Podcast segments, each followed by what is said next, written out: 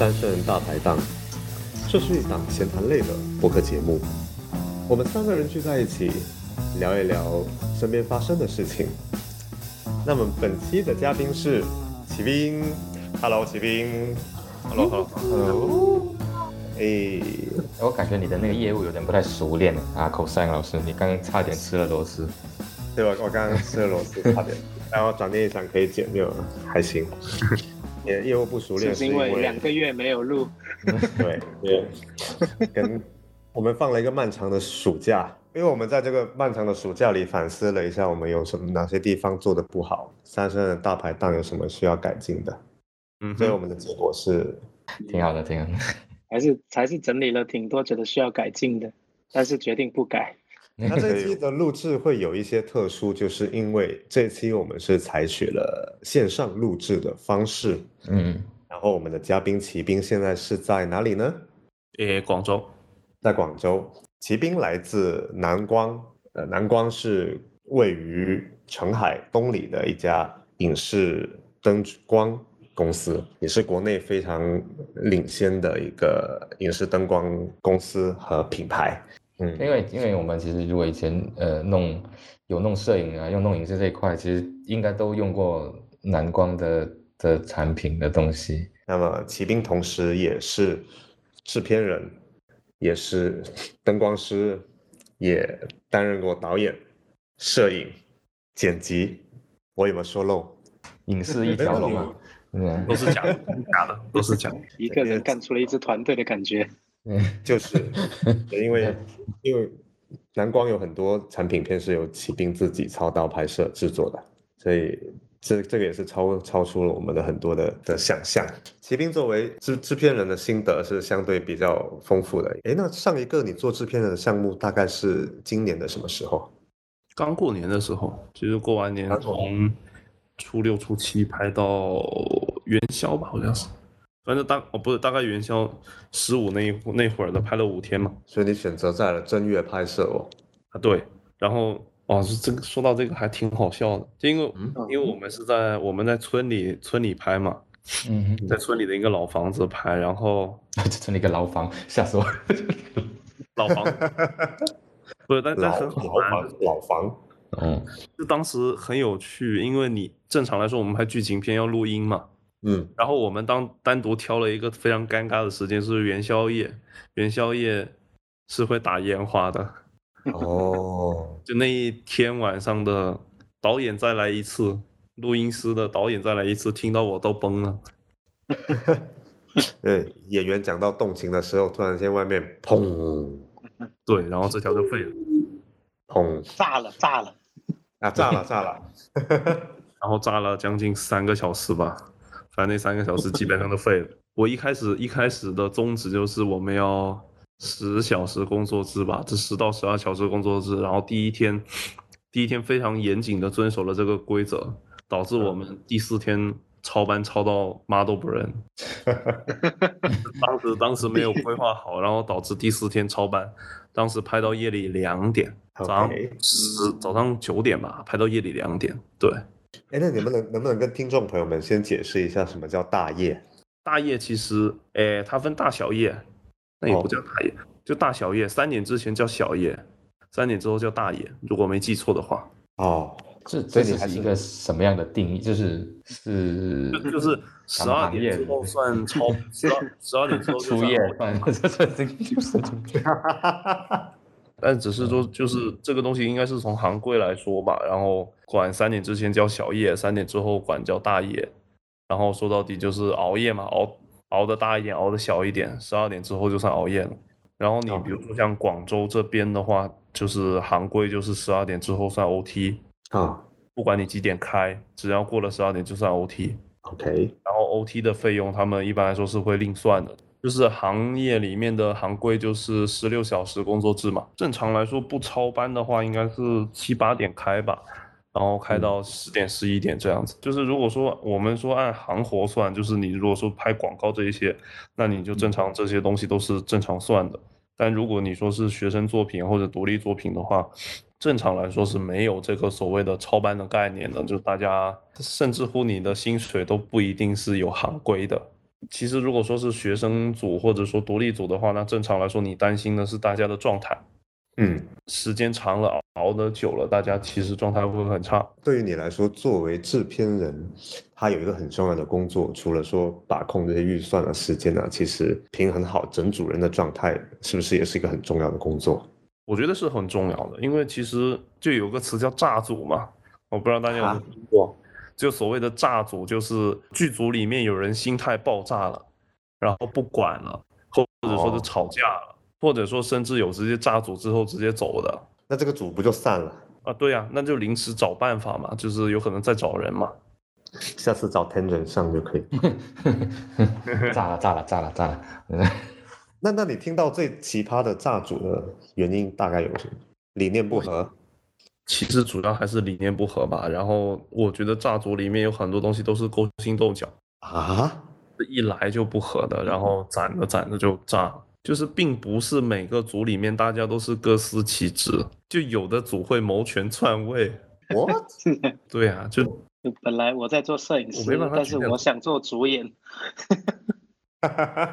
啊、什么副导演想当导演啊，或者说监制想监制到最后变成了导演啊，这都有可能。但但这种一般来说在大组里面，就小组真比较少见。嗯，但大组，我们我们说那种新人导演，然后找那种很厉害的监制，或者说找了资方，那他是有可能被架空的呀。就相当于说先他先让新人导演拍，拍着拍着拍着，然后通过一些方式勾心斗角，最后把导演变成他自己。哎，有可能。哇，感觉这是一种 PUA 欸。嗯，我觉得倒不算吧。嗯但这种东西就是大家对于利益的争抢了。学生组、炸组，正常来说是属于我我个人的理解，就是要么是发，就是嗯，心理预期和你收获的东西不一样吧。哦，就是有些人想说我要来组里学东西，然后结果导演傻逼，天天让我干，天天让我学不了东西，那我就炸了嘛。哦，或者说我天天熬夜，然后大家就在那里，就是我做的那个浪费生命。对，就某个人做的岗位天天要熬夜，然后天天在加班，然后其他人天天在开，天天嬉皮笑脸的，然后在那轻轻松松的，那要我我也炸。因为因为学生组或者独立组来说，他其实没有太强的所谓的呃职业道德的这个概念吧，就大家更多的是偏向于就是一个好的项目，或者说有好的目的，然后把一群人集结在了一起，然后在一个时一个集中的时间在做一件事情，这一种形式它就会很很需要大家都能够聊得来，然后或者说能够开开心心的吧。嗯，或者说有所获得，你不开心你能收获，那我觉得也 OK。是，但是他他这里面有一个其实有一个挺矛盾的点，就是到了真正干活的时候，不管是拍三天、五天、十天，其实大家都是进入一个疯狂运转的状态，超负荷工作的状态，然后不一在这个定超负荷。不一定超负荷啊，超不超负荷这个东西真的很看人，以及看你的资源。所谓的超负荷，无非就是本来应该拍，比如假设我本来应该拍五天的东西，压成了两天拍完，嗯就无非就是因为没钱，所以把你的拍摄时长，或者说你本来应该需要付出的努力给它压缩了，嗯，让你的你的效率要无限提高。是，那密度要变大，对啊，所以压力就会变大嘛。但但凡就是你的资源够，或者说大家能够轻松一点，或者说提前规划好，在现场不要拖，那它其实都还好的。那提前规划好这件事情，对学生剧组来说，是不是几乎是一件不可能的事情？在你接触的这些项目里，我觉得还好，就是看你究竟有没有这个心思，嗯就是导演或者主创有没有想过为大家负责。嗯如果有的，我觉得不会出太大的问题，或者说他如果说上来能跟大家沟通清楚，说接下来确实是痛苦的，然后大家互相帮忙，给个面子，对吧？那我觉得只要你给到大家尊重，然后跟大家解释清楚，正常来说不会出太大的问题。其实无非最担心的就是导演也。导演就写了个东西，然后乱七八糟拍，乱七八糟改，然后在现场又不知道自己在拍什么，然后就一直改，一直改，一直拖，一直拖，对吧？本来三天的拍拖成了五天，这种心态也很爆炸。对，对，而且这里面是不是有一个很功利的的问题，就是像这种学生组、独立组，他其实拍完之后出现在海报最显眼的地方，包括去拿奖，其实大部分都是导演。其实不管什么片子，都到最后都是导演。是，所以就去帮忙的师弟师妹也好啊，这些朋友也好，他们其实会觉得自己花了那么多时间陪他熬夜，做很多东西，但最后好像成名的、成就的是只有他这么一个人啊。这个东西我觉得得摆正自己的观点或者态度吧，就是，嗯，导演导演他收获了这些东西，是因为他付出了很多呀。导演是需要对整个整个片子负责的，就这个片子是他有可能是他写出来的。嗯，或者是他改的，或者然后是他导的，就他需要承受到的压力，我觉得确确实实是最大的。那你你作为制片人，你有过这种天人交战的时候吧？就是你心里觉得说你付出的这个工作和努力，最后为了成就他而花的这些心血，值得吗？应该吗？你有过这样的时刻吗？主要在于接触吧，就是你在接触过程中跟这个人的沟通是否是流畅的，是否大家的沟通是有呃是有效且平等的，然后他是否能够尊重对方。但我觉得导演有一个很重要的因点，就是他得能坚持。一个一直妥协的导演绝对拍不出好东西。哦，嗯嗯是。但是坚持会不会很容易走向太自我呢？啊，这肯定会。但是这个东西永远它都是一把，这个东西就看人了，看天分了。有天赋的人坚持下去，他就变成了天才；没天赋的人坚持下去，就还是个庸才。我倒觉得他要他要自己有那个，你得有自己的认知。对，因为因为我是觉得这东西呢，不是说不是说妥，我在很很多时候妥协是因为。会怕影响其他工作伙伴啊，我怕其他，就因为你你对一个事情你你要求越高，磨得越久，你肯定跟你一起工作的人配合你的人肯定要也要付出呃越多的那个成本嘛，就你看你要怎么平衡平衡这个事情。其实其实我觉得两个点，第一个是你要平衡好你当下的条件，就是你现有的资源你能做什么事情，所以你要有一些坚持，有一些就是有一些要坚持，有一些要放弃。这是做取舍，嗯，那其次的话，就是你在还没有进入这个环节的过程中，如果说你这个人是一个大家在跟你讨论事情，你就一退而退，那有可能这一个人他有可能在这种很偏个人创作的东西上，他应该做不出来。对，所以当导演不能太有那种讨好型人格。那除非你的整个团队都非常非常理解你，并且能够撑支持你去创作，让你没有压力，不用去讨好所有人，那我觉得可以。但这个团队存在的可能性几乎为零，几乎为零。那在在你做制片人的这个过程里，你有遇遇到过炸组的风险吗？有遇到过啊，有那个风险吧。但是你通过沟通，然后通过对吧，求情啊，沟通啊。去去把这个问题给他按下去吧，就是最起码现阶段说清楚，让大家都能够正常的工作，哪怕心里有怨气，也得先工作完。你一个项目并不能代表什么，但是一个项目的炸组意味着这个人后面的风险是大的。是，就是炸组其实是对自己未来的不负责任。就当当对方能够明白这个点的时候，我觉得很多人都不会炸组，除非说真的真的很生气。但我觉得我的组不会让他 真的真的很生气，因为我会我会相当于说，假设 A 跟 B 两个人闹矛盾了，然后 A 想炸组，那我会把 A 跟 B 都拉到一起，把事情说开。但这需要制片人很大的魄力。对啊，但是你，但你的终极目的就是完成这个片子，结果导向嘛。那你就那你要么就是要么你得做好第二步，就是我要去找 A 的备案。就是我要去找个备胎过来补 A，要么就是我得把 A 稳住。嗯，是的，确实。那假设这样一个情景，比如说你要跟一个陌生人介绍，呃，假设你要去见女朋友的家长，然后女朋友的家长问你说：“哎，你是制片人呐？那制片人是干什么的？”这个时候你会怎么回答？就是保障一个剧组的顺利开拍，顺利结束，哦，然后把保障一个片子的顺利出顺利出街吧，就是顺利上线。顺利上线，所以他们可能会问你，那你跟出品人应该会不一样吧？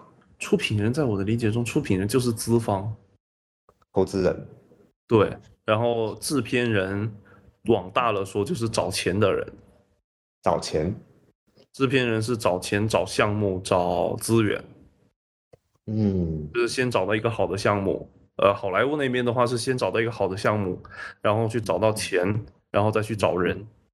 那国内的话就是先找人，然后找钱，再找人。那你觉得这个跟导演自己直接找钱有什么区别呢？诶，我觉得举举那个举我过年拍摄的那个片子来说嘛，首先首先导演不是本地人，就导演是被我拉过来拍的，因为我觉得当地的我手头有的资源能够帮助他顺利把这个片子完成，所以当时被我拉过来拍。那在这个情况下，其实他自己出的，他自己有准备了资金，但其他的工作因为他人生地不熟，然后对于关国内团队，呃也不是很熟悉，所以就是相当于场地。是我帮忙找的，然后团队是我码的，就是呃，除了导演跟导演自己找的人之外，其他的团队成员都是我找的。对，然后以及酒店啊，或者说平时的吃饭啊、交通啊，这些都是我这边处理。那你会担心你找的人跟导演合不来吗？诶，其实组里面这一次组里面的美术是，我觉得是当时没有特别合得来。哦，我们已经找了，然后已经开始合作了。嗯，所以当时我跟导演沟通下来的态度就是，不管怎么样，我们要把工作先工作完。嗯，就是虽然说有可能双方确实不是特别的合适，但是确确实实双方都是认真工作的，这其实可以看得出来。但他具体是说他们做的方案导演不满意，还是当时的情况是这样的，就是美术组这个美术，当时我找的这个美术之前干过广告美术，你只要涉及到了商单或者说广告的。他手头的人就特别多，嗯，他们需要在短时间内把一个东西实现，然后赶紧拍完，赶紧撤，以节节省钱嘛，嗯，就他通过钱，通过人去把时间缩短了。然后那我当时给他的配置就是一个一个执行，一个助理，一个一个常务。他跟我没有特别熟，然后跟导演没有特别熟。他当时上来的主观感觉就是我们没有特别尊重他。嗯。哦，但这个后来我跟他说开了，然后其次就是他的人不够，那这个我当时也跟他说，就是能帮就帮，那多了也我也没办法，就这个是当时最主要的矛盾，一个没被尊重，一个没有资源，然后他就想炸组，也没有炸组，很不稳定，很不稳定，这就开始炸组了，就还好，情绪不是很稳定，然后当时就我忘记是拍到第二天第第二天嘛，然后他开始他就找我去聊嘛。你们干这个脾气要很好啊，你还要还要对啊，做合适了，缓和大家，就做一个缓冲带，缓和大家的那个情绪。那制制片制片就是这么个一个角色啊，我觉得这个这个这个属于个人的情绪，就是或者说个人性格问题。因为我本来就处于一个比较比较没有特别多情绪的一个人，所以我一般来说就会比较稳。你就是传说中那种情绪稳定型人吗？你会这么觉得？我觉得也不是吧，只是我我屏蔽了很多感控制的好。对，然后呃，但针对这件事情，我觉得就是我要么就不发火，要么我就发大火。呃，然后然后针对就是就是赛在说的那种那种情况，其实我自己的处理方式就是，但凡我有空间能去做的，我就直接把它执行了，我不沟通的，嗯，效率高一点嘛。因为其实剧组里面大家都很忙，然后就没有必要去浪费大家其他人的时间。嗯，平衡剧组里的人际关系，平衡大家的情绪，然后找到问题的根源，然后你还要说说服那个根源，这本身也是一件对综合能力要求挺高的一个事情哦。这这种一般来说就是更多会出现在独立组或者学生组。你如果说正经的商商业组。大家都很有职业道德，所以在那个情况下，其实就很少会出这种状况。是的，是的，大家都知道，只是只是在，只是收钱干事嘛，收钱做事嘛，所以他们就不会太太过于，呃，太过于其中的一些东西了，就对得起这份钱就行了。对，嗯但但确确实实，你如果说是他们这一批人，就不一定能干得出来一些很惊艳的东西。比较偏行活了。所谓行活就是一个基准线，然后它也不会出彩，嗯但你也它也不会翻车嗯嗯，对稳稳的糟糕。啊，可以这么说。对，其实独立的片子还是有它的趣味跟味道。我觉得是有的。对，但就是往往就是因为缺钱、缺人、缺时间。我觉得，哎，我觉得这个点怎么说呢？就没 钱、没人、没时间，这三样东西都能通过，都有解决办法。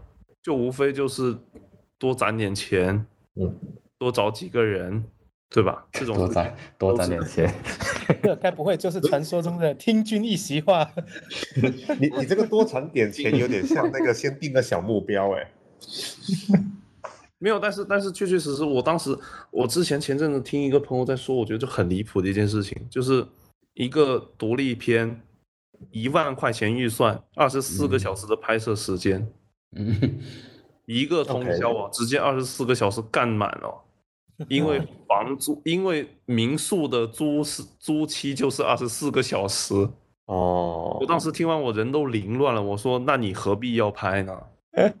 OK，对吧？那你多对吧？你攒多五百块钱，攒多五百块钱块钱，你多住一个晚上是吧？那五百块钱确实还是应该攒一下的。我我觉得我说的没错呀，就是就说到底，这个确实离谱了。你你多攒点钱，他就能解决掉很多痛苦啊。嗯对吧？或者找朋友借借个五百块也行。没有了，他肯定不吃饭因为你两天你两天的人，你就要有两天的吃饭嘛，或者两天的住宿嘛。但这个东西，我觉得确确实实说不过去的，就我很难以接受，就是以嗯所谓的独立或者学生的名义来白嫖所有人。来折磨大家。对呀、然后最后你还不一定能出作品。对啊，我觉得那这个确实太过了，二十四小时 把人嗯，只要干不死就往死里干，不是，然后都没钱啊，而且你其实这样到后面所有人状态都很差哎。肯定很差。这种东西我觉得是可预期的，但我就我就完全不理解说为什么要这么干，然后以及这么干的意义何在。比如说一个导演有三万块钱，他写出来了三个剧本，当他发现说，哎，我一万块钱就可以拍一条片的时候，他就可以把三个都拍完，而不是说，嗯而不是说我需要去花精力把三个里边挑一个好的，然后再给他磨一磨，让它变得更好，然后再花三万块钱去把它拍完。他他是需要这个量吗？为什么 这个突然就量很重要，但是确确实实你也得尊重这个对啊？作品我。是就他，我说他是什么想法？要一下子要堆那么那么那么大个量上来？我我也不知道，但反正我很崩溃，我听完我人都凌乱了。嗯 我觉得这个是比较极端了，但确实很多时候，我觉得，比如说刚才刚才说到说为什么说缺钱、缺人、缺时间，就会导致到很多东西呢？就是这个导演，一般是导演或者说编剧，就这个主创，他在安排的时候，他会经常想要把所有东西都定得非常的，嗯呃极极限，就是比如哎说我最少最少可以是几个人，我最少可以拍几天，怎么怎么怎么样，我我可以怎么样挤，然后最大程度的优化它，让它可以最省钱的拍出来。然后可能旁人会觉得肯定完成不了的，但是可能导演他或者说这个主创他会有一点侥幸心态，觉得应该可以，如果顺利的话，应该没问题。我我觉得这里面就有两个很可怕的点，第一个是，如果不是一个很有经验的人，一般来说对于对于时长的估计、对于压力的估计、对于工作量的估计都是小的。这都是过于乐观他。们这种这种就是我从这边挤一点时间，从那边挤一点时间，他会变得更可怕。就是他会觉得说，正常我们要拍两个小时的，他就觉得半个小时应该可以吧，挤一挤就拍完了。嗯然后结果他还是得拍两个小时啊。嗯对，而且而且还有很多那种交接的缝隙的时间成本没有算，换场啦、换器材啦、换镜头啦，等下调整一下啦、补妆啦，什么什么这些东西都都需要时间嘛，其实。我我就我就觉得说就是，哎，也不能怎么说吧，就 这个东西为什么越聊越沉重？而且我觉得真的就很很很迷糊啊，就是就好像大家知道了可以用很低的成本实现这件事情之后，他就不会想说我需要用负责任的方式去实现它了。就有一部分人是这样的，然后因为目前社会上没有这条底线，现实的底线在，就变成了它是一条道德底线。嗯，那有一些人就觉得没所谓了。然后就会发现一大波人被被被往死里薅。对啊，因为我觉得其实反而是这种独立短片，或者说没有呃合理的报酬的这种活，其实更应该是尊重大家，给大家一个这种相对来说舒适的过程。啊，对啊，对啊，但反往往往往是相反啊。对对，往往是 越没钱的剧组越不人道。对啊，对啊，对啊。但是这里面，里面我觉得好像有一个很，很核心的点是，这个可能跟导演本身的欲望也有关系，对吧？就是他自己如果只有这么多钱，这只有这么多时间的情况下，他还一定要上那样子档次的制作，一定要讲一个那样子的故事，一定要找那样子的演员，他本身就是一个一个冲突啊，是是。这这个东西就像我们前面谈的嘛，就是导演有坚持是好事，但是首先这个导演得是个好人，或者得个苗子，对吧？无谓的坚持是没有意义的，只会只会坑死了所有人。嗯，这个确实。对我我觉得坚持可能是其实更多是用在一些审美的判断上吧，就是比如说同样的这。这一场戏，我希望他的大家的情绪啊，大家的走位啊什么的，那可能现场，可能监制、摄制、导演他们会有不同的想法，那那导演可能得坚持他的东西。就是就是你比如说我们之前有有有一个小例子嘛，就是我们拍晚上也是拍晚上的戏，然后那个戏刚好就是也是因为预算的原因，所以那个场地呢只能。拍摄那天晚上才才去租用，他没有办法提前进去看场啊、准备啊什么什么的，所以大家都是那天晚上去，然后开始布置景，然后呃开始打灯，开始确定机位，开始确定演员走位。那前面本来就要花时间了嘛，然后那个空间特别狭窄，然后又要布置，又要放器材。演员又要走位，最后摄影师自己都没地方架机位，一直调一直调，搞了很久。然后那天晚上就可能涉及到呃三个演员演员的戏，两个一个小孩，一个呃女大学生，一个老一个老人家。嗯。然后呢，那个老人家其实只有一场戏。嗯。那我觉得合理来说，你你只要没有太大冲突，你应该是。先就先把那个老人家拍了，然后让他回去睡觉嘛。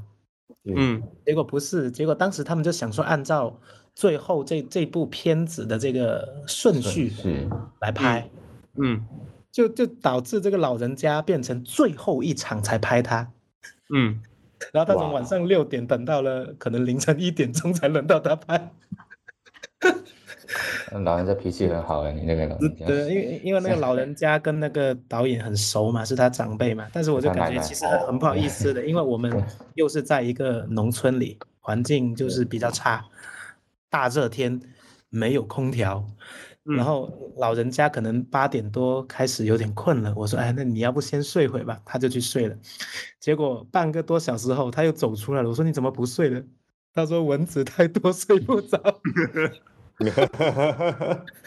然后到晚上大概十点半呢，他那个人整着，我感觉他精神已经开始涣散了，还是没办法要继续跟他说只能等，因为现在开工没有回头箭了，已经搞到一半了。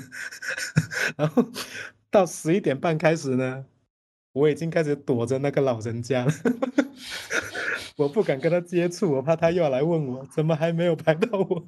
幸好老人家不知道“炸组”这两个字。哎，没有，因为他还是导演，就是从小看着导演长大的，所以还是比较 love and peace。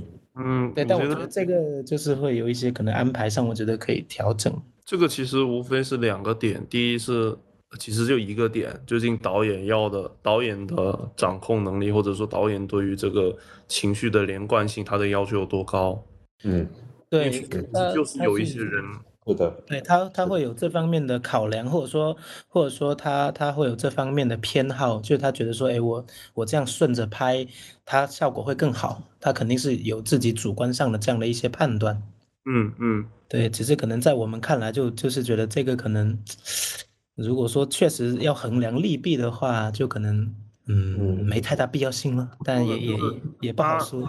他变得他需要为最后的成片负责嘛，然后他只能在当下用他认知中最好的方式去呈现它，就是虽然后然后对于老人家来说，虽然他是痛苦的，但是啊，我觉得从导演的角度出发，但凡他能承受得住的，都是值得的。是是是，这这个我我也赞同。从我们这个从我们制片角度出发，那肯定是很对不住人家。但是从导演出发，他的这些坚持，我觉得是好事。可以，对，可以理解。对，因为确实创作有时候应该是独裁的嘛。对，创作其实就是独裁。对对，然后这可能就回到我刚才前面讲的，就是说一些前期的这种呃规划跟跟考量吧。因为比如说，OK，好，那你如果有这样的。艺术坚持觉得这个老人家这这一小场戏就是应该最晚拍，那你其实应该提前有一个告知，然后打个预防针，或者说或者说我先其实我直接先把老人家送回酒店，他就休息，然后等到差不多了，我再把他载过来，这个其实都没没关系，对吧？对对是。但是最主要大家不知道，以为六因为下午吃完饭傍晚就就晚吃完晚饭就过来了，呃，以为要要到他了，苦等五小时。你们当时没有排 round 到吗？就是没有排那个分镜，当天的拍摄分镜吗？对，这就又回归到就是那个一开始过于乐观估计，导致人手不足，有些人一个人身上压了太多工作，所以很多东西做的不够细致，或者说做的不够及时，就出现了很多细节上的纰漏嘛。OK，对，因为这个东西倒很重要，因为所有人能按照这个东西去安排自己的工作。嗯，对，就就怎么说呢？得抓核心嘛，就是这个东西有可能只能说是，呃，你们当时那个阶段没有没有发现。对，因为它很多东西都是可能当天才才正式确认，然后就就可能层层通知啊，然后大家有信息差啊，毕竟三四十个人在那边。就本来最好就是导演组他自己拍一个 round down，或者说制片跟导演一起排，排一个拍摄的。分镜头就排顺序嘛，排时间嘛，然后这样子，然后大家美术组也好，灯光组也好，摄影组也好，所有人都能按照那个表去做执行，他会变得很稳妥。嗯，对。那像这场，就是刚刚你提到这个正月十五拍着拍着打烟花的这个这个这个项目，一开始导演是因为导演是外地人嘛。所以其实从看景的阶段，你是自己先去看景，还是你带着他去看景？我先自己去看了，然后后来带他去了，就去了好几回。超声看景其实真的很痛苦。嗯，我觉得啦，因为其实潮汕看景正常来说，看景无非几个手段嘛，小红书嘛，啊小某书不好意思，没事，我们不会小瑞书，小红薯。小某小鼠，然后，然后那个，或者说是自己平时去看到过的，嗯，要么是朋友推荐的，要么就真的只能看地图找了。哦，OK，然后哪个最坑？最坑是小鼠最坑。啊，对，贼坑！我当时在找一片一片平地里面的一棵树，就我当时在找一个景，嗯，就一片空旷的平地，一片一棵孤立的树，棵树，对。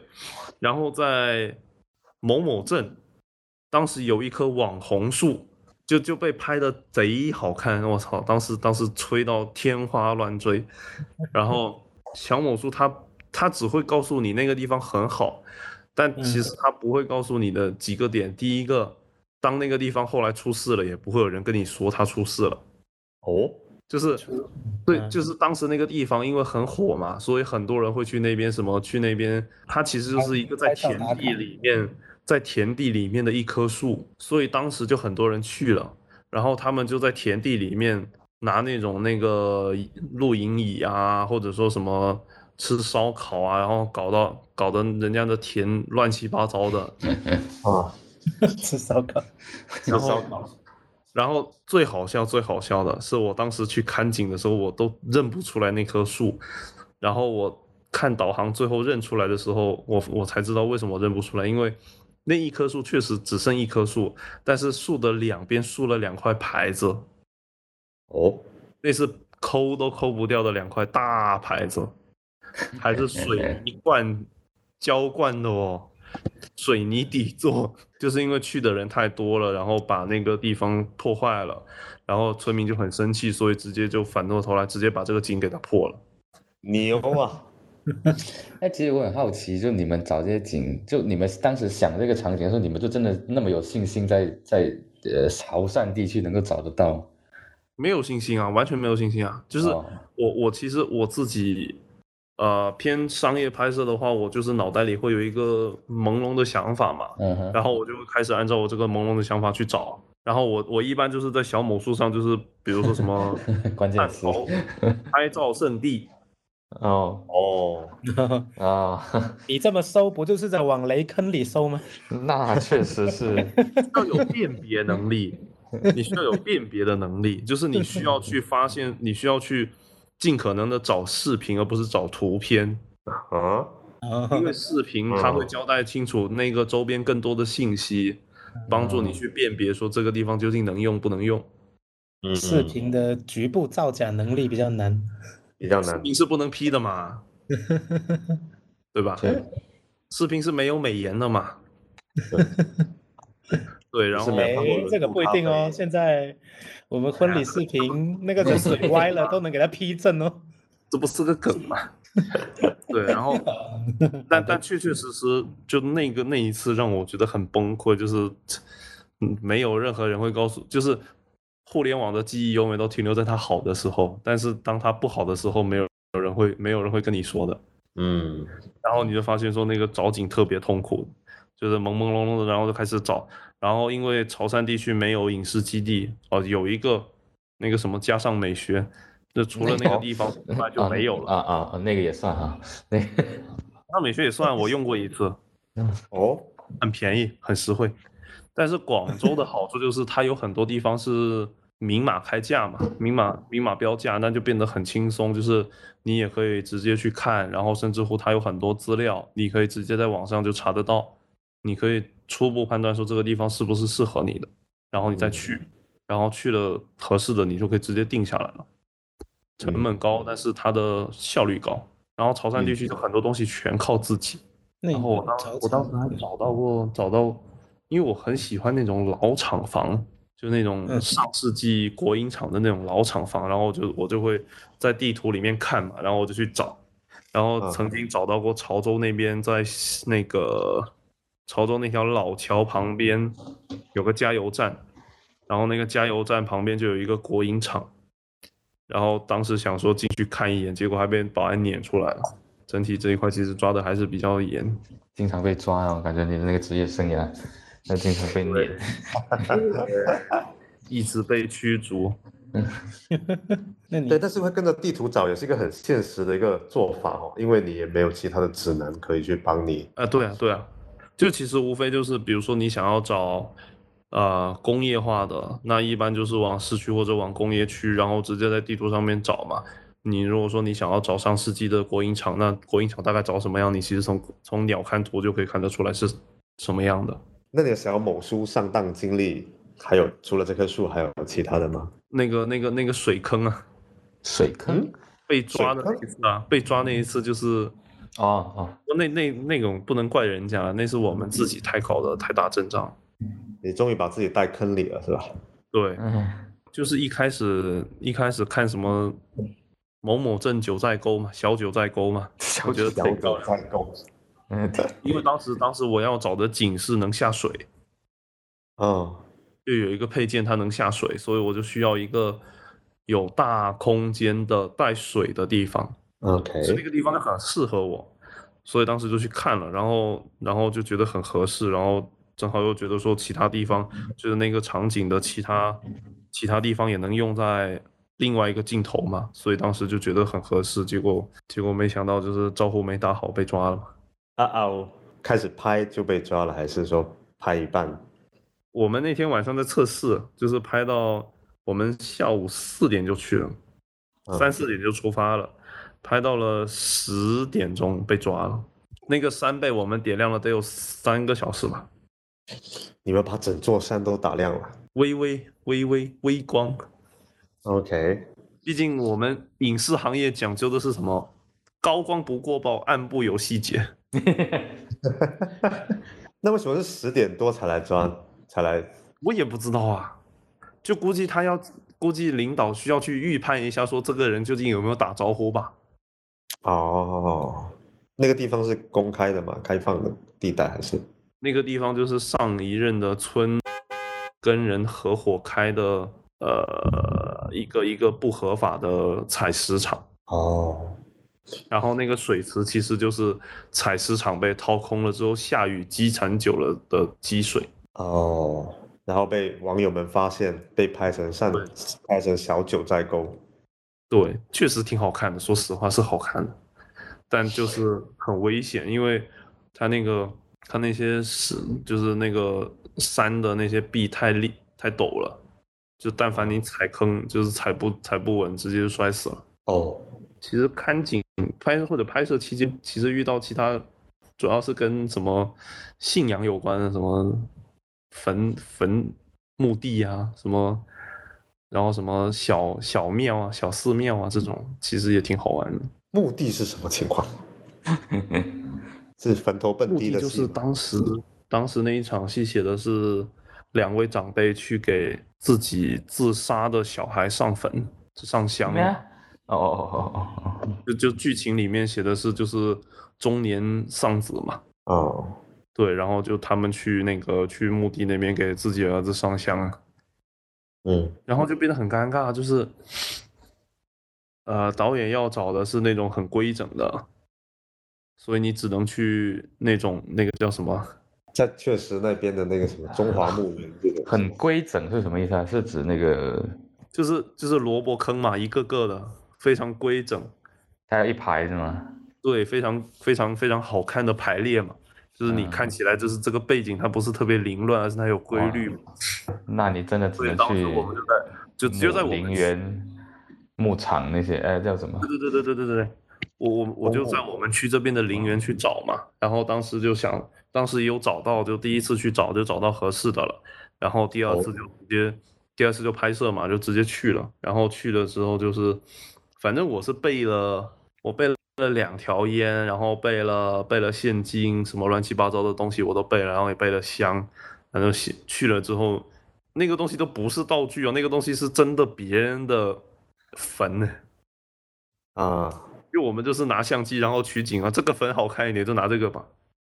这个坟好看一点，这个这个碑比较比较好看，然后背景比较好看一点，就这个取景正好合适，就拿这个。呃，就他们在那边拍，我就在那边看，就是在那边放风嘛，就看看哪里有没有人来，不要人来抓什么的嘛。然后我觉得很好笑的是，那个他们呃墓园那边有工作人员嘛，就是那类似于那种。专门做园艺的吧，就是他们那边不是种了很多花草啊、树啊什么的，他们很多人要在那边维护嘛。然后我们去的时候又不是一个常规的节日，所以就变得了就是很突兀的一群人就站在那儿。哦，他们就过来了，然后他他也不问我，他们然后他们就然后他他就问我说干嘛嘛？我就说朋友过来祭拜一下。也没有没有跟墓园先说一下那个没有远房亲戚，然后说什么拍给。然后录个视频给其他远房亲戚 看一下，然后我觉得他也是似猜，就是有点在猜，但是又没有在猜吧。反正反正对，然后但是他很清晰啊，就是我不管你是干嘛的，我就是要赚钱。哦然后他就说，你都来了对吧？那尽点孝心嘛，那给人家加点草，添点土，对吧？那我觉得。这你你本身就站不住理嘛，那你就肯定说对对对对对，一定要的，一定要的。然后呢，这边添点土，那边加个草，就大几百块钱嘛，就把这件事情处理了。但是确确实实就是这种，我们还好是白天去的，就是那个氛围让你觉得非常的 宜人、可怕清新，对，清新宜人，就非常的血脉喷张，确确实实对不起人家嘛，对吧？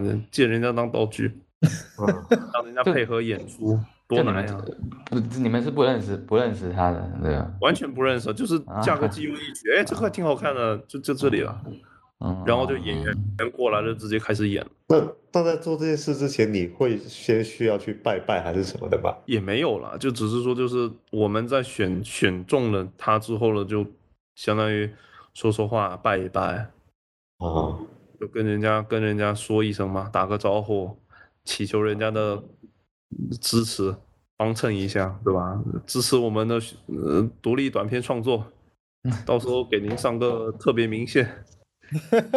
这最后字幕里有出现这个幕吗？真的吗？没有，开玩笑，开玩笑。会把他的名字记下来，放在特别明显里，加个框框。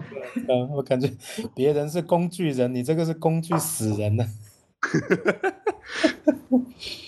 对，然后，然后，然后这个就这个就拍完了，然后后来，后来就是今年过年的那个片子就需要。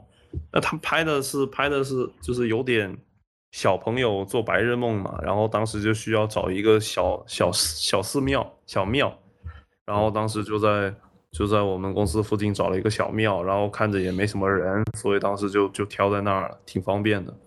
除了录音不是很方便，全是车，然后就去了也是啊，就是在那个地方风特别大，然后反正去了之后就是先拜拜，烧个纸。烧个香，点个蜡烛，哦，当道具。那个庙是有什么有什么信仰的庙吗？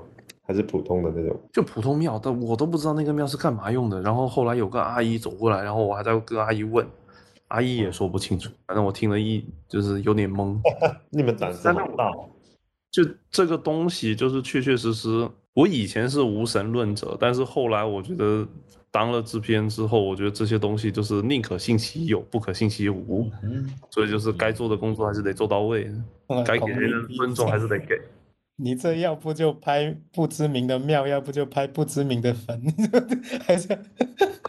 那没办法呀，这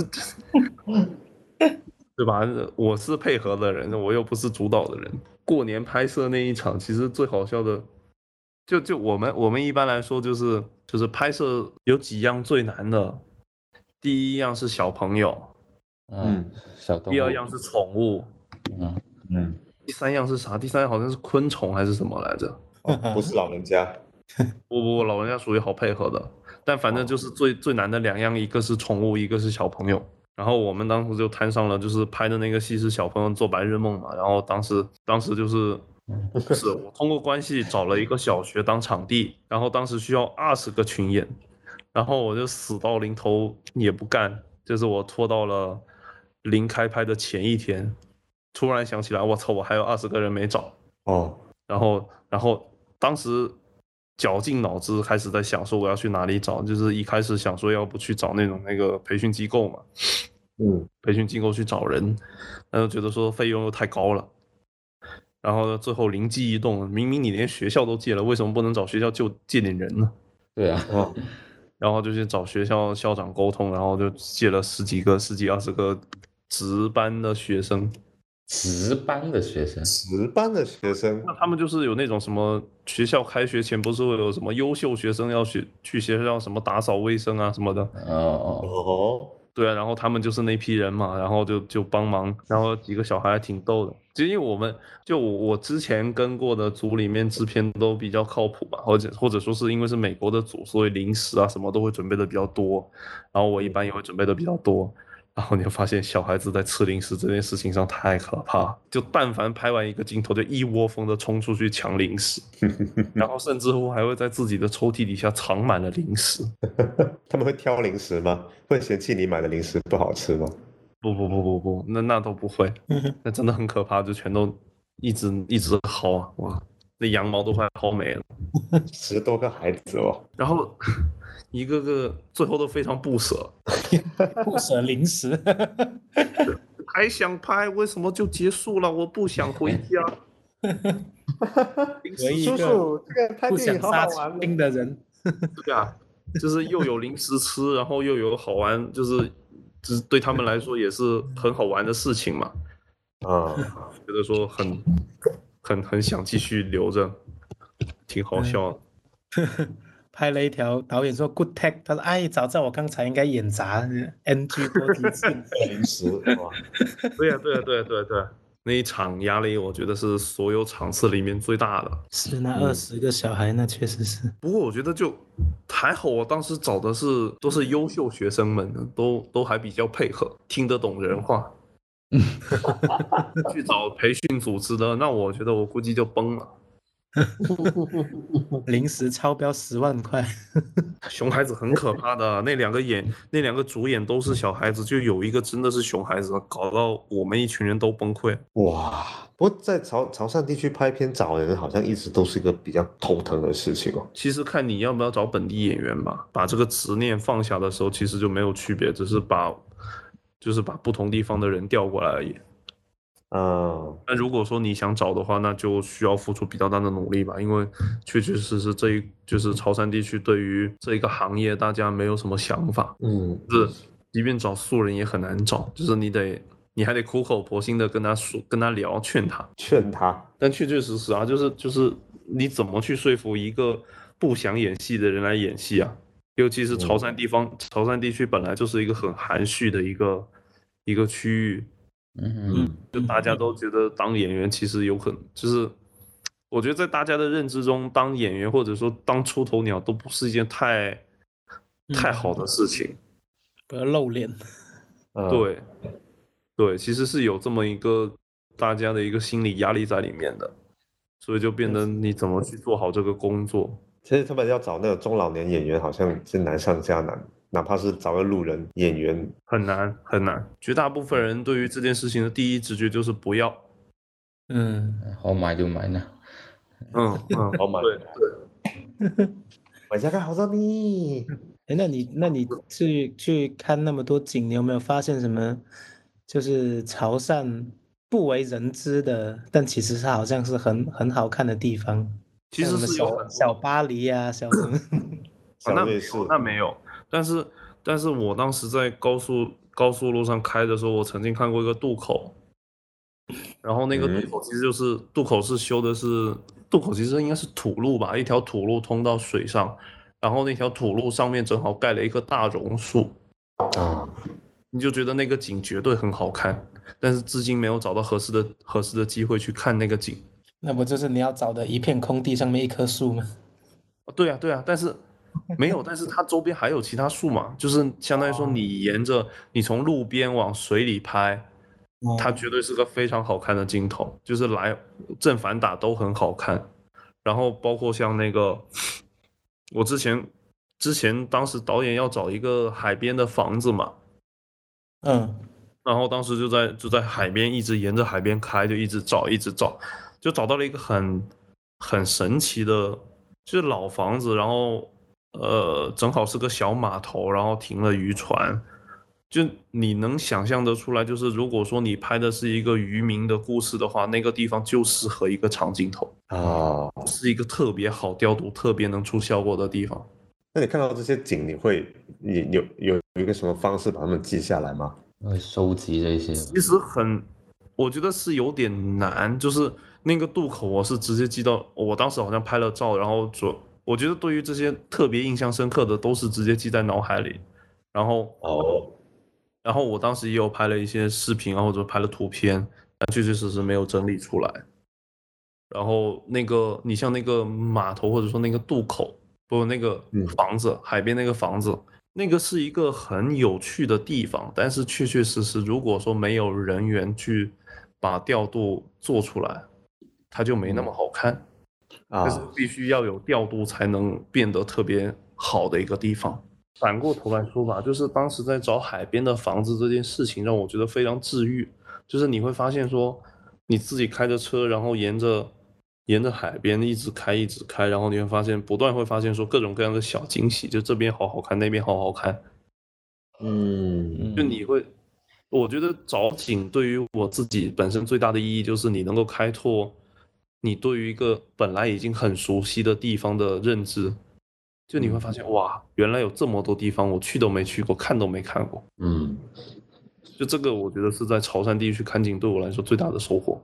嗯，你是不是可以说你是带着电影的眼光在重新看待你的家乡，你生活的这个地方？可以这么说，但其实更多的就是你，你因为有目的而去到了那些地方，但是那些感受又变得不一定需要有目的，就是它会变得很纯粹。啊，就是因因为开车去过了，呃，去过了红树林，就是就是你沿着海边那条路开，你会经过一大片红树林，就真的很好看。呃，然后，但就很怕爆胎，嗯感觉那些路都好砸轮胎。因为其实很少会往海边走，然后尤其是没有，就是那些农田农田的海边，但那一条路开起来真的很舒服，而且很放松嘛，我觉得。那你现在的这个经历里面，你会觉得，就是到潮汕来拍片，它的魅力到底在哪里呢？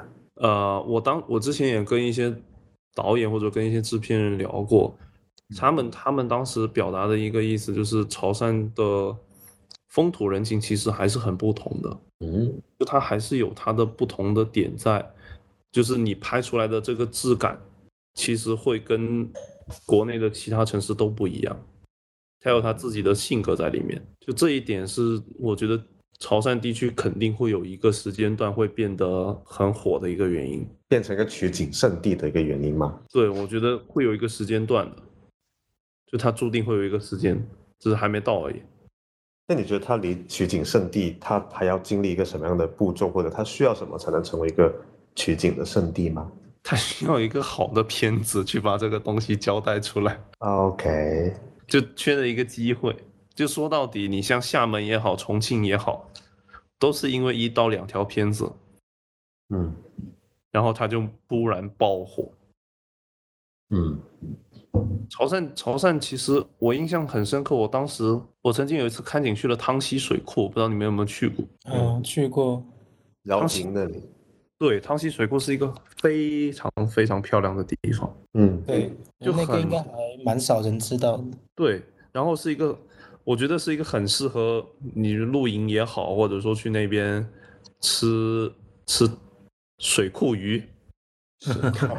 对汤，但是汤溪水库真的是让我觉得就是那个地方出乎意料的美。完了，你你一说露营，我感觉下个月它就要爆火了。嗯，因为饶平它有山有水哈，它那一带嗯其实有很多很漂亮的这种景观，这还没有怎么被人开发或者是被人发掘到的。我觉得很多啊，就是我当时去其实找了两个地方，一个是土楼，一个是汤溪水库。哦，那时候说实话是我当时的拍摄拍摄的，就是我当时有想过要取景。但又暂时用不上，是吧？对对，我一直在给他安利这个地方，但是就至今都没有，就是真的有人去取景什么的，因为我觉得是个很很不一样的地方。现在南光的资助计划上面加一个条件，必须用到这个场景。因为我觉得现在其命实大部题作文分来潮汕地区基本上都往南澳岛去嘛，嗯，基本上都用的是海嘛。但其实我觉得，你如果说把潮州加就是潮州、揭阳加进来的话，其实它多了很多很多可能性。嗯，但有什么景你觉得是在这里怎么找都找不到的吗？就不说那些自然景观了，除了沙漠啊这种，就重庆的这种感觉是汕头所不拥有的，就是这种，就说到底，我觉得是地理或者说是人文，它所完全不同的感觉，嗯对不对？嗯就就是就是因为重庆山多嘛，所以它的城市特别的有高低，就是特别有层次。对，山城的感觉。对，这个东西是完完全全不可能我们能拥有的。但汕头或者说好像也有一种景也很难找到，就是那种特别都市的场景。其实如果你白天的话，东海岸还可以的，OK，但东海岸不太能拍晚上。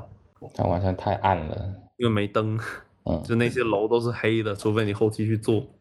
哎，这时候就需要蓝光的灯了呀。那 要在每 每一个窗口那里装一盏灯，大家都承担不起。要把这座东海岸给我微微打亮，不要过曝。我靠，那也不是不行，好吧？但就是比较贵。只要制片老师承担得起，我们可以干。在潮汕制片这个过程里，你还有什么其他你觉得好玩的事情吗？我觉得，我觉得在潮汕地区拍片绝对是全国就是吃饭上最幸福的地方。嗯，这是这是我就是我从全国各地调过来的人的一致一致一致好评，对一致好评。但凡你这个制片不要太辣，叫到的东西稍微好吃点，绝对没有人会吐槽的。啊。嗯，你知道我们上次就是就是我们这个七月底我去拍片那个嘛，因为是在一个相对偏僻的呃山村里嘛，嗯，然后那里那里的人，因为他们自己平时也很少做工作餐的，所以他他都没有办法供应剧组，他们就是小饭馆炒几盘菜啊那种，整个村都是这样的，所以就很难找到合适的工作餐，而且数就是选择极少，可能我们。一天三餐连续两三天都吃同一家，嗯，然后大家就吃到真的到后面都崩溃了，然后最后一天我就晚上去就就开了四十分钟车去市区买了一顿肯德基回来，大家感觉是，你知道吗？过年了，难民营跑出来那种感觉的，鬼哭狼嚎啊，真的是这肯定的。就觉得说这四天就就为了这顿肯德基值了，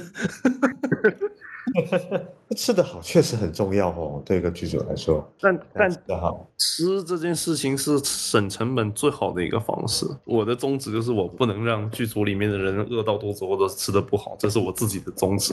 但是你确实能够见，我到现在我听过很离谱的什么制片为了省钱，每天的三每天三顿就是两素。肉都不给是吧？对，没有肉，就是他他比如说他的餐标可能就直接五块钱，哇塞！然后 你说一群我的人天天吃两个素菜，哇，心态好崩啊！确实，我觉得是有道理，就是吃是相对可以一个低成本，但是给大家营造一个幸福感，跟你。劳累与劳累之间一个休息的时候的一点缓冲，我觉得是就是吃其实不能亏待大家，但是你如果说我们比如说就不点奶茶啊，或者说不点水果啊，其实就还能接受，就你满足了基本的吃得好之外的东西，我觉得是可以省的。就是如果那你如果说大家就是要开开心心的，那你就点个奶茶，点个柠檬茶，点个水果，那也没什么问题。但这个钱是可以省的。这个钱其实几天省下来也有个几千块吧，最少。对，比如说我们为了省钱，就不点怡宝矿泉水了，都买冰露。哇，一块钱，预算立马减半呢。离谱。为什么不直接烧开水呢？哇，你我跟你说，我们那个地方真的是烧开水。那只有一个小的热得快，我怎么烧给一个剧组？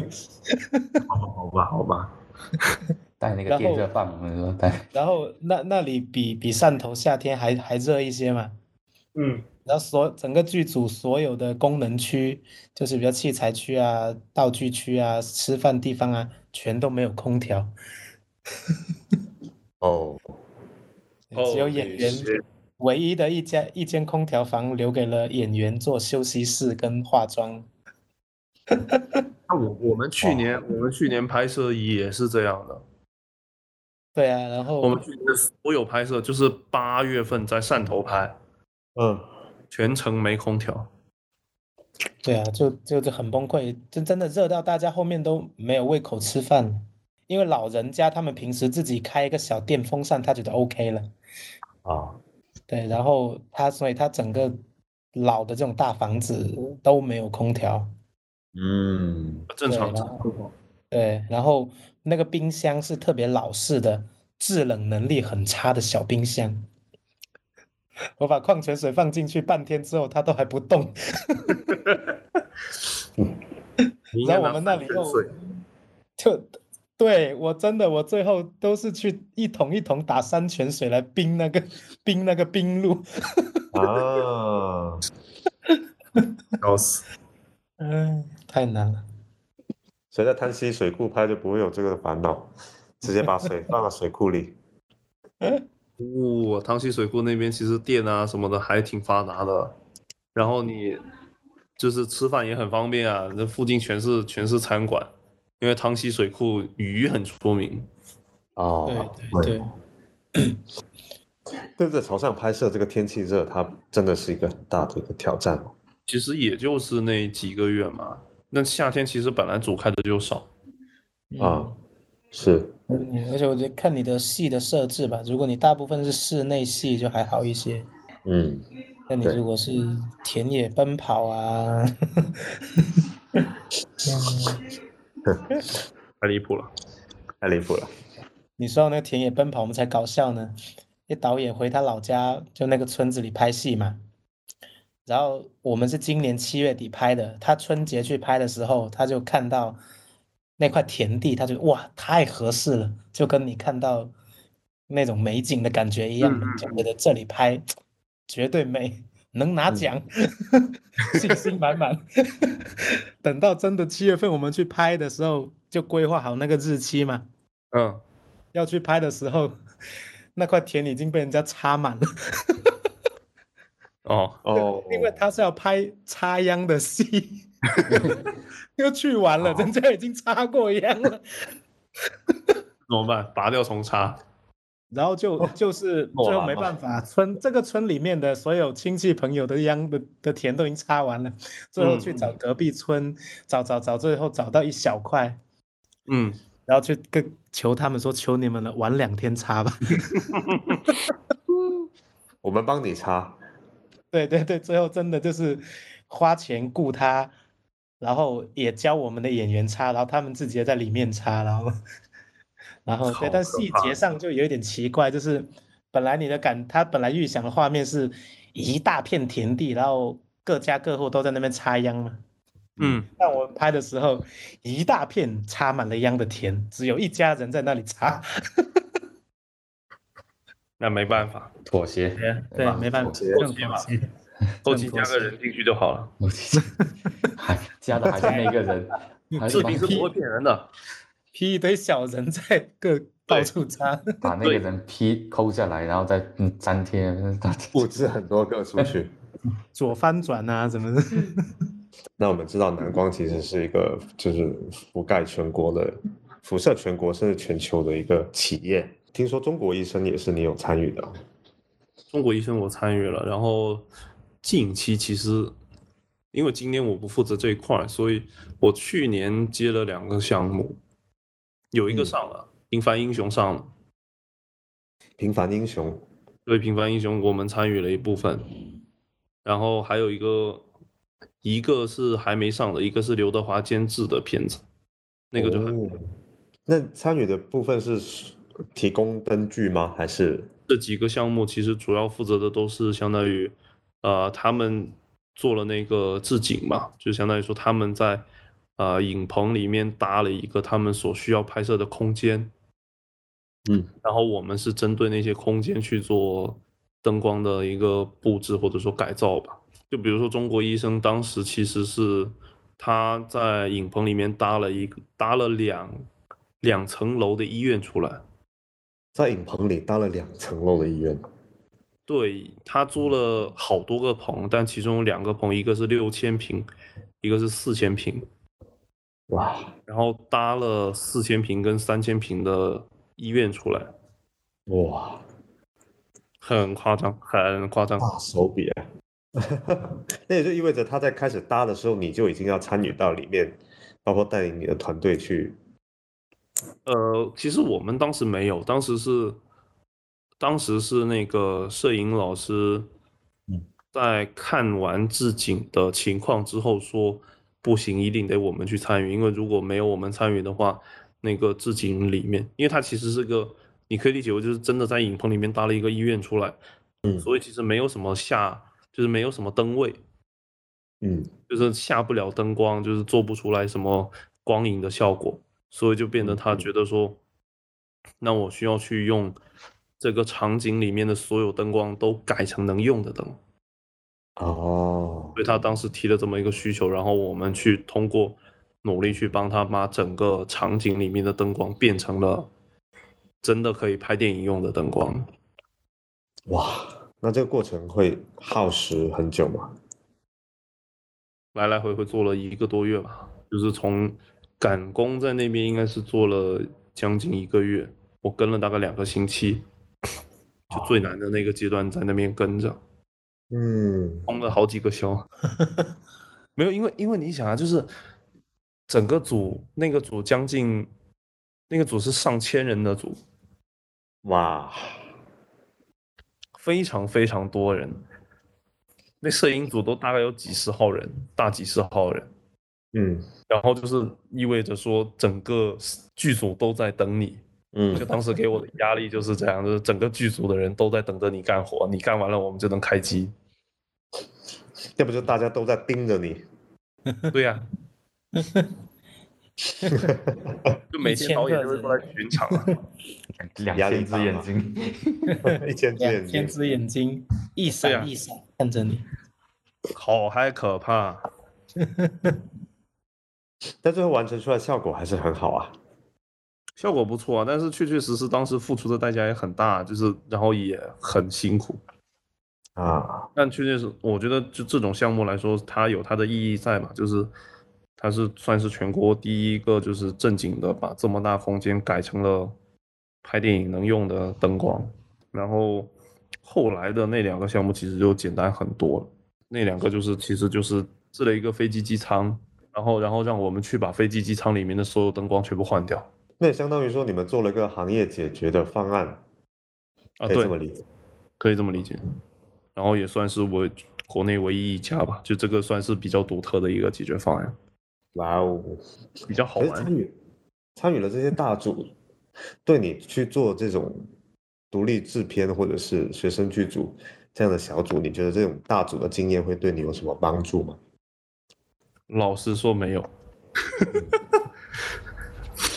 确实，但但但我觉得就是从个人角度出发，你会发现说就是，呃，其实说到底还是看开眼界嘛，就是你会发现说大组小组有可能也没什么不同，啊，只是说大组更加的系统化、流程化了，嗯但勾心斗角这种乱七八糟东西其实还是一样的。啊，嗯，大组风险永远都在哦。对，然后然后，我觉得如果说你按对独立片有什么帮助，我觉得是没有。但是对于个人的见识，就是你会发现说，呃，就是各种各样的器材啊，或者说各种各样的工作方式，它都都存在并且成立。那这个我觉得对于自己后续吧，因为正常来说，如如果你是做制片人，不可能一辈子都做独立片的，那会穷死的。啊，对，就是你肯定多多少少会往大的项目去做嘛。那提前看大项目肯定对自己是有好处的。那你有可能在以后遇到一些问题的时候，前面有看过，那它就不是问题了。嗯，那我们知道蓝光其实一直有做一个行动，就是会支持一些学生剧组或者是独立剧组的灯光设备，是吧？嗯嗯，是是这样的，就是我们其实一直以来都有做，就只是说就是变得从来没有宣传过，并且也基本上是只有认识的人来找我们，然后也确实有需求的，我们才会去提供这样的帮助。然后到后来是因为我们啊、呃汕头吧，就当时我们我们公司在汕头嘛，然后我们自己拍摄有器材，然后后来开始有慢慢越来越多，就是因为啊、我们自己参与公司的事情越多嘛，然后在外头也认识一些朋友，然后慢慢的开始发现说朋友这么一些需求，尤其是来潮汕地区拍摄的人，然后我们就开始觉得说，就是你手头有这些器材，然后大家有这些需求，然后这也算是一件善事吧，就不算一件，反正多多少少它是一件好事。那就那我们当时的想法就是，那能帮就帮嘛。那大家有需求，然后我们又有东西，那就只要当期不撞，或者说我们用不到的，那就尽可能协助大家去拍摄嘛。然后后来应该是从二一年年初开始吧，对，三四月份开始，然后我们慢慢的，一个是推广市场的需求，嗯就是我们需要让更多人接触到我们的品牌以及更多我们的产品，嗯然后以及我们觉得说，那公司的规模稍微大了一丢丢，然后开始可以做一些对对行业有一点点正向作用的事情吧，所以我们就觉得说可以开始做这么一件事情，就开始跟大家说，就是啊，我们有这样的一个呃计划，然后你可以过来报名，然后我们提供一些帮助，那器材上的啊，或者说是。呃，租赁租赁器材的资金上的呀，这一些帮助。但是如果说你是在潮汕地区，那基本上我们有的能帮，我们就会帮。假设一个剧组他在内蒙古，然后他说：“哎，跟你申请说我需要这样的帮助，然后你能怎么帮他？你把灯寄过去给他吗？”有两种选择，第一种就是我们会把最。靠近内蒙古的点的灯光寄给他。另外一种方式，就是因为正常来说你在内蒙古拍你的器材都是在北京出，嗯，那你无非就是有两种选择，第一种是我们出，啊，我们有的，然后他直接去取，要么就是他直接去租，然后我们会承担，呃，对应器材的一些费用。哇，就按一定比例去提供嘛，提供一些帮助，算是。帮大家省一点钱嘛？哇，那你这个帮的一个前提有什么硬性条件吗？对你来说，倒也没有。但是我觉得，我觉得后面我们会对，因为有在跟观潮在聊嘛，就看以后面有没有什么机会去合作，让大家能够更多的看到潮汕地区。啊，这确实是一个很好的方法。从那个时候到现在，你有统计过，就是支持了多少个？剧组嘛，数据我们前两天刚拉了一下，但是只拉了今年的出来，今年是大七十不多一点吧。然后，但是如果说两年相加的话，应该是超过一百了，超过一百部啊。对，全国范围内就还没有拉得很清晰。那你借出去的灯最后都收得回来吗？嗯，借出去的灯肯定收得回来，收不回来就收钱回来嘛。反正这个是规矩嘛，这个不能破。哎，但是你比如说在这种实际的操作过程中，它会出现多大的损耗呢？嗯，对吧？因为毕竟都是还好了，因为产品产品本身都是比较耐用的，所以正常来说就是小磕磕碰碰的也没有人会没有人会计较。然后大的坏的，那那你就按正常维修的价格去收，就是有这么一个费用嘛。那我觉得也合情合理。嗯嗯。然后如果丢了，那就那那就那就按新的来算嘛。嗯。那那比如说你做这一年多超过一百个大大小小的项目的这种支持，就里面有没有你觉得哦我？好像我我这个帮助是特别有价值、有意义的，或者说让你感觉到你们在做这个事情之后，它确实有一些成果，或者说看得到的一些，嗯，怎么说？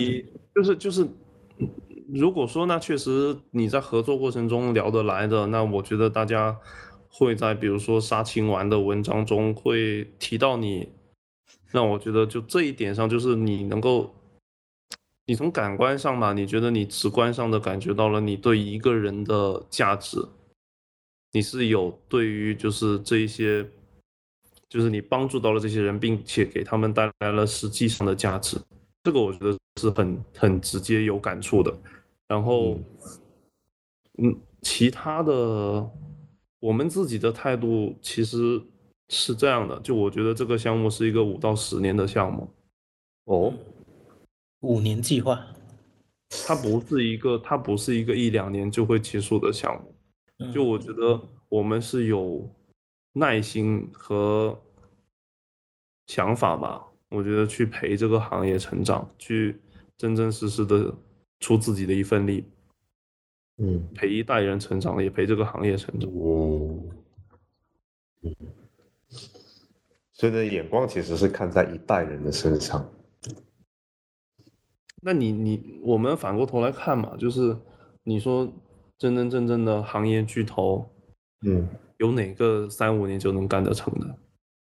嗯，哪一批不是说因为一代人而收获一些东西呢？是的。然后这件事情，哎，当你不求回报的时候，你就觉得说什么都是赚的。然后只要只要大家能记得住，然后只要这个行业能越来越好，我们总会能收获的呀。嗯，是，我们也不会亏了。我觉得赚没有什么想的，但最起码你不会因为这件事情要亏的太多。嗯，对，其实有时候我觉得就是，当你想去做一些相对，嗯，比如说助人为乐的事情的时候，我觉得有时候最难的不是说事情本身有多难啊，而是有时候你想帮的那个人，你帮着帮着，你都觉得哎呀，他好像不是特别值得你帮。对对对对对，其实是有这种感觉的。但我觉得这个东西，因为你的时间拉长了嘛，所以其实你会发现说这个东西，我觉得就不能叫它吃亏，它叫一个筛选。嗯，好，就你会到最后发现说，究竟哪些是大家互相认同的，哪些只是说人家图一时的利益。嗯，那也有互相认同的那一批人，我觉得是能走得更远的。是，嗯，是，其实从从中去筛选值得跟你走更远的人，而那些坑其实都是一个成本。对，但其实这个成本，你自己目前来说还负担得起吗？那负担不起就得想办法，如果负担得起，就也得想办法尽可能减少这种成本。那我们都知道灯灯光对于影视制作来说是非常的重要的，但启斌，嗯我想请你跟听众朋友们解释一下，就是灯具的支持，它的它的特别之处在哪里，或者是说一个灯具的预算，它会占到剧组预算多大的一个比例呢？它会有多重要的一个地位呢？呃，其实得看组，但是正常来说，我们假设正常我自己的算法啦，就是独立组或者学生组一个理想的开拍成本是一天大概两万块，嗯，两到三万块，大家会活得比较开心。学生组吗？呃，对，其实不管是学生组也好，独立组也好。阿阿邓前期就花了两万块。等一下，你的两万块是指所有衣食住行、吃喝拉撒是吗？对，一天了，一天你的所有的人工支出，你啊所有人的吃，所有人的住，然啊后包含最后的所有人的差，就是差旅费用，所有的嗯费用除下来，一天你正常是在两到三万块钱，嗯，一个十五人到二十人的组。嗯，学生组有条件弄到这样吗？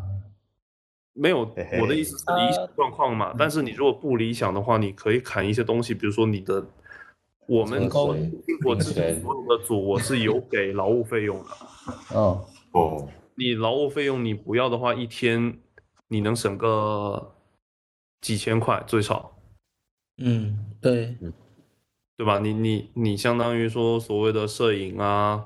呃，助理呀、灯光啊，这些人都是要钱的呀。但你如果说白嫖的话，那你一天能省个大几千块钱。是是是，是，然后，然后如果说那个我们按我们按两万块钱来算嘛，我觉得灯光会占到大概最少最少会占十分之一。十分之一哦，百分之十的比例哦。对，器材其实灯光加摄影估计会占到百分之二十到三十吧。也就是两个比例块在每天至少要花一千到三千的一个范围在摄影机和灯光上面。对，这这是一个比较常规的，尤其是 正常来说，摄影出的摄影的钱会还比灯光要多一些，所以其实不不一定不一定是这个价吧。所以说你的支持相相当于说直接给他 cover 掉了这百分之十的成本。呃，看其实也看组的拍摄，但正常来说大概是在百分之十左右。嗯，对，哦那这个还是一个理想状况下的百分之十呢。对，如果说如果说你克扣掉了啊、不能叫克扣，你省去了人工成本的话，那它的占比有可能会上到百分之三十，甚至到百分之四十，因为这种东西是硬成本嘛，就像你住宿一样，它没得减了。那在这个情况下，它就占到了百分之三四十，那百分之三四十，啊，灯光就要占百分之十几到二十吧。要说到这个灯光重要性嘛，但其实我有个疑惑，就是我们可能我们几个人肯定相对来说是知道，就是你这部片子灯光有没有打有没有打好，可能影响是很大的。但是其实会会不会很多就是没有接触过这个行业的人，他们其实看不出来或者没有感知，说哦哎这个哦原来这个画面是有打灯哦，原来灯光会这么重要的，其实会不会？灯光在于普罗大众的眼里，他们不会意识到它在一部影视作品里面的重要性。我觉得是的，而且这是很普遍的一个认知。就感觉它好像是相对来说是一个重要，但是却又被大家忽略的一个板块。呃，是这样的，是这样的。那布布灯其实也是一个剧组在拍摄前准备的过程里比较耗时的一个部分。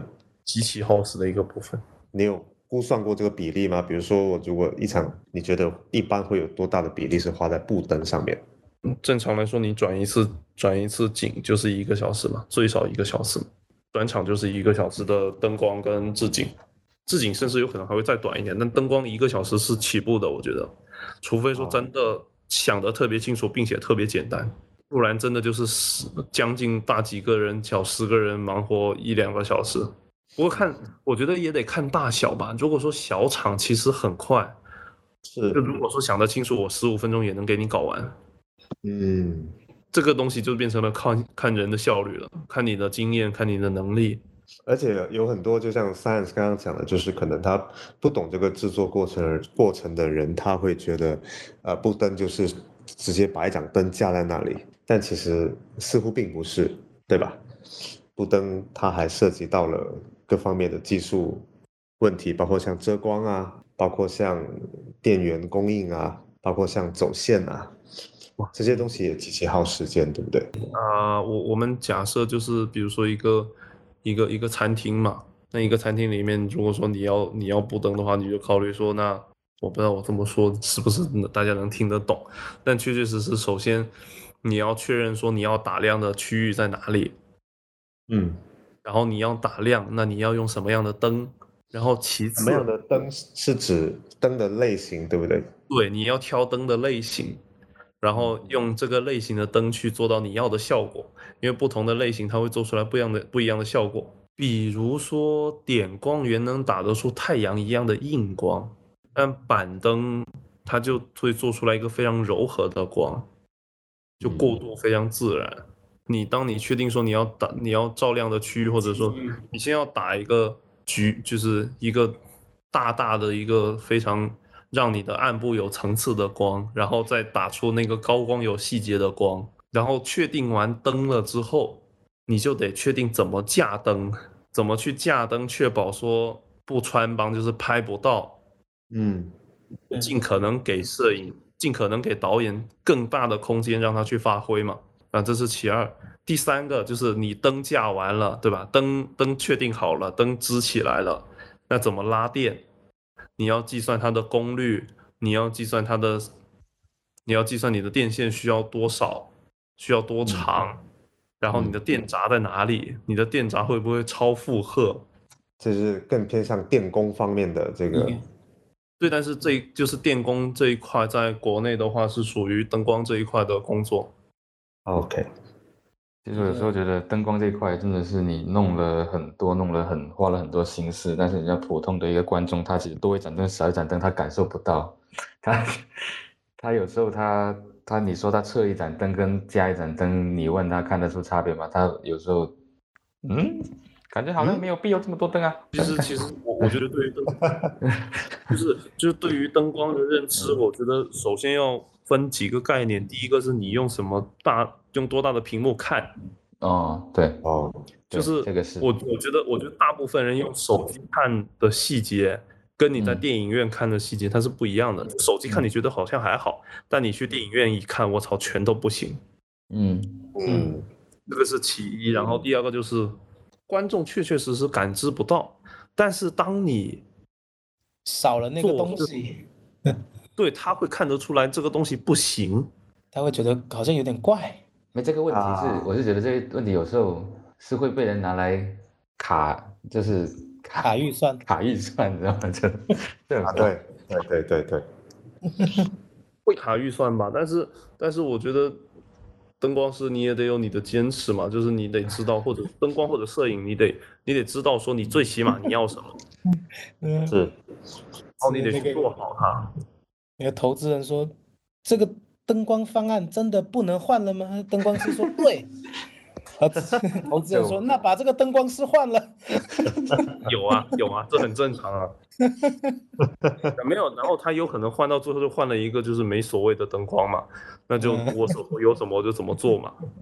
那那大家也也只就是你永远都会存在一些有坚持的，跟有一些就是就是随遇随安随遇而安的嘛。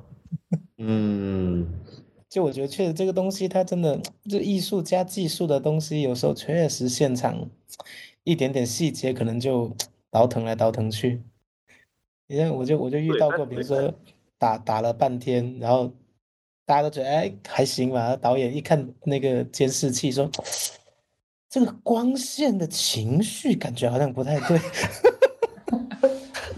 给我打一个忧郁的光，嗯，这这这这也是也是可以了，好吧？他有这个权利这么说。对对对，但这个东西，我觉得说到底就是前期没沟通清楚。对提高效率、节省时间最重要的一个步骤就是前期沟通。对，大家先然后，然后，然后说回来，那个就是观众对于这个东西的感知，我觉得首先细节永远都是做给能看得到细节的人的，但这一部分人，我们我们不能否认它的存在，所以还是有它的价值在的。然后其次，我觉得，呃，消费者永远都会成长，就是有可能他现在看不出来问题，但是他但凡他在他受到好的东西的熏陶之后，他慢慢的、慢慢的，他就会变得知道，嗯这是一个东西重要性。嗯，他说是我们现在这一批观众，他看的东西没有那么多，变得让他就是不是那么重视。当然，现在这短视频也让我很烦。为什么？你烦的点主要是什么？就是短视频的那一套审美，其实是很颠覆呃电影审美的呀。嗯，哎，怎么说？这你不觉得吗？就是现在大家直播的光线就是大屏光嘛，打、打白、打亮、打透，嗯连打透都没有，就打白打亮了，大屏光。那影视就是电影方面讲究的是有明暗，嗯，对，有光影，是你得有光影才对嘛。但是他们那边就是我不要影，我就要有光，要有光找蓝光。谢谢大家。找蓝光没蓝光耶。但是哎，那那我很好奇哈，就是你你会那么喜欢这个打灯或者说做灯光师的原因是什么呢？其实是这样的，我觉得我不适合当导演，因为我不会讲故事，或者说我心里头没故事，嗯哼，所以所以你是不是一个能够当导演的人？然后摄影可做可不做吧，只是说我觉得，就我自己目前有的时间来说，我觉得我钻研一件事情会比较简单一点，摄影就变得其实会比较复杂。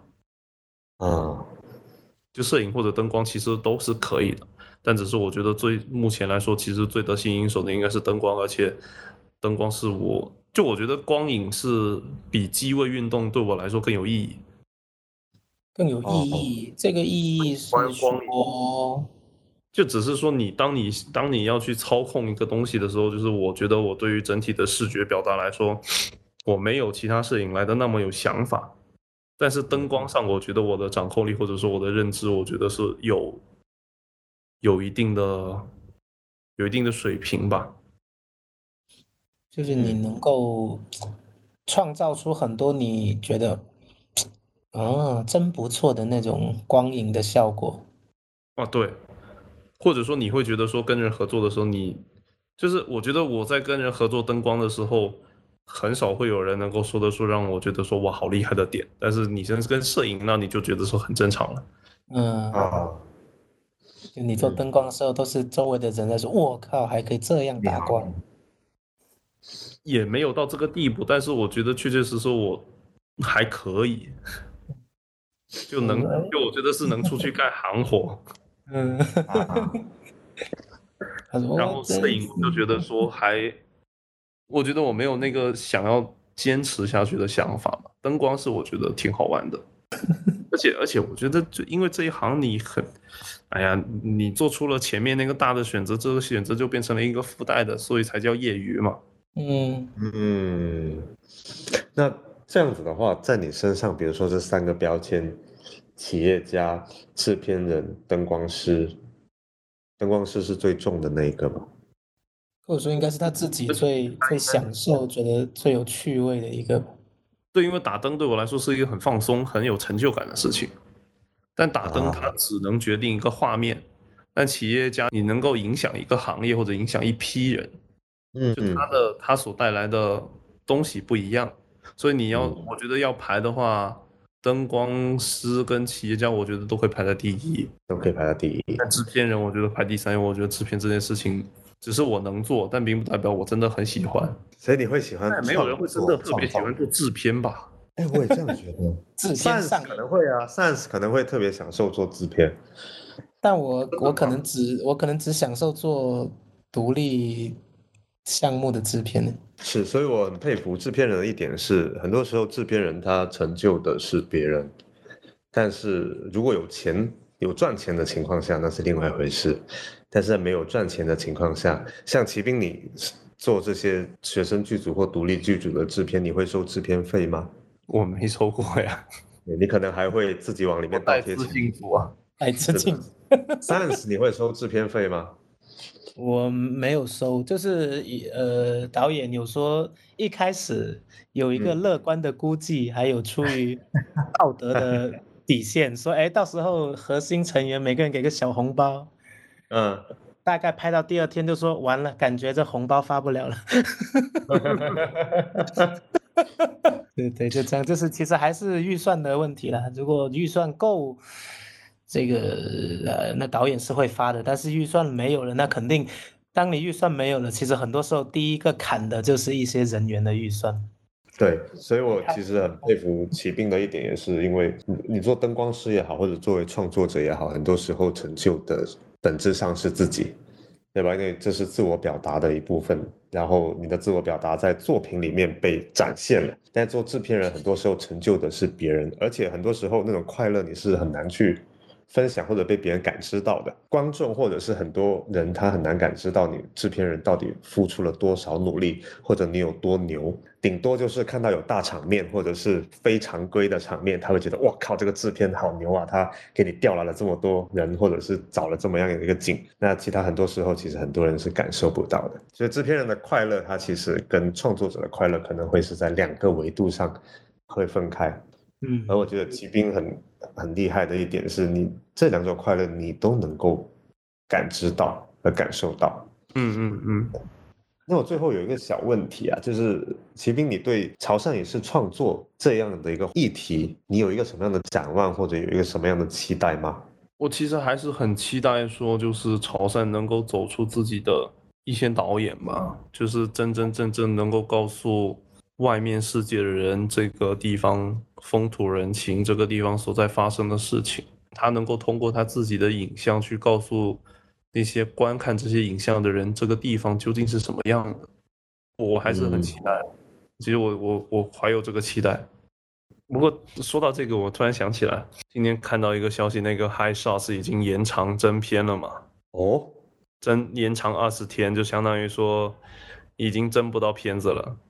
哦，那你觉得这个新闻背后，它，你猜测它是意味着什么？拍片的人少了，还是去投嗨手的人少了？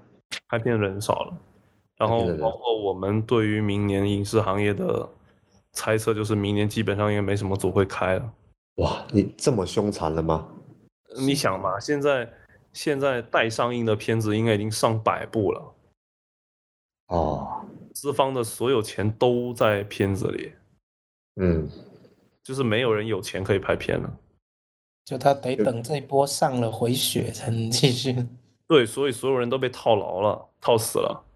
然后因为他怕上映了，然后没票房，所以又不上，或者说有各种各样的原因上不了，然后就变得就很很麻烦了。所以就是估计明年应该没什么组会开机了。明年是真寒冬啊！这个寒冬的背后，对你来说会不会也是一个寒冬？你说对我们的销售吗？还是说是对对这些灯具的使用啊？我觉得肯定会啊，我觉得肯定会。就是对于短期的销售来说，它会是一个很致命的事情。但是只要你提前做好准备，我觉得倒也不是说就过不去。但是，嗯，你永远都像人们所说的嘛，就是或者说是我自己的一个观点吧，越难才越能筛选嘛。嗯，难关渡过去了，活下去了，那你后面也会轻松一些嘛。然后在的时候就打品牌嘛，好的时候卖产品，不好的时候就打品牌，多做点好事。多做点好事。最后，提兵，你有什么想跟听众朋友们说的吗？就是如果说大家想要，我还是希望说的，如果说听众中有一两个，或者说哪怕有一个，大家希望大家想说，有了一个想要在潮汕拍摄，或者说在潮汕创作的冲动的话，对，随时可以联系我们。嗯，如善所说，找南光没南光。这真的很挑战潮汕人的发音。普通话找南光没南光，他们说到底什么意思啊？是不是我们真的想去找南光的时候就找不到？那最后我们报菜名吧。三口散 a n g e n and 骑兵。那我们就下期再见，拜拜。When I find myself in times of trouble, Mother Mary comes to me, speaking words of wisdom, let it be. And in my hour of darkness, she is standing right in front of me, speaking words of wisdom, let it be. Let it be, let it be, let it be let it be. Whisper words of wisdom, let it be. And when the broken hearted people living in the world agree, there will be an answer, let it be. For though they may be parted, there is still a chance that they will see. There will be an answer, let it be.